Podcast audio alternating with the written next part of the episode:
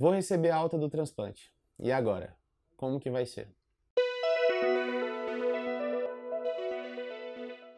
Olá, meu nome é Glauco, eu sou cirurgião do aparelho digestivo e especialista no transplante de fígado. E vim aqui para esclarecer as dúvidas de vocês a respeito do transplante e do pós-operatório e relacionado ao processo. Bom, depois que tudo transcorreu tudo bem, você está lá no sétimo pós-operatório, nível de imunossupressor adequado, com o pleno funcionamento do fígado, como que vai ser? Bom, seguindo os protocolos institucionais, isso pode variar de instituição para outra, eu vou falar do protocolo da minha instituição.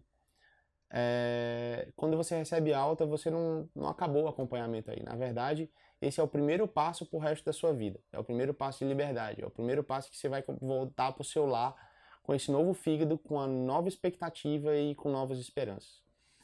A partir do momento que você recebe a alta, você vai ter que você tomar cuidado, conta todo dia da sua medicação. Tomar os imunossupressores de forma adequada, tomar as demais medicações de forma adequada. E nos primeiros 45 dias você vai retornar semanalmente numa consulta onde será colhido os exames para avaliar a função do fígado e os imunossupressores, os níveis dos imunossupressores.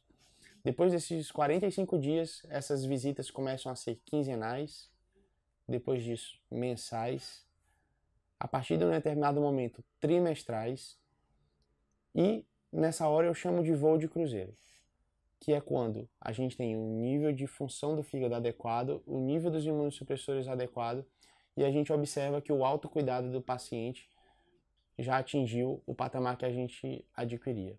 E assim você tem é, um retorno à sua vida com saúde e às suas atividades diárias. Espero ter esclarecido as dúvidas. Um abraço a todos.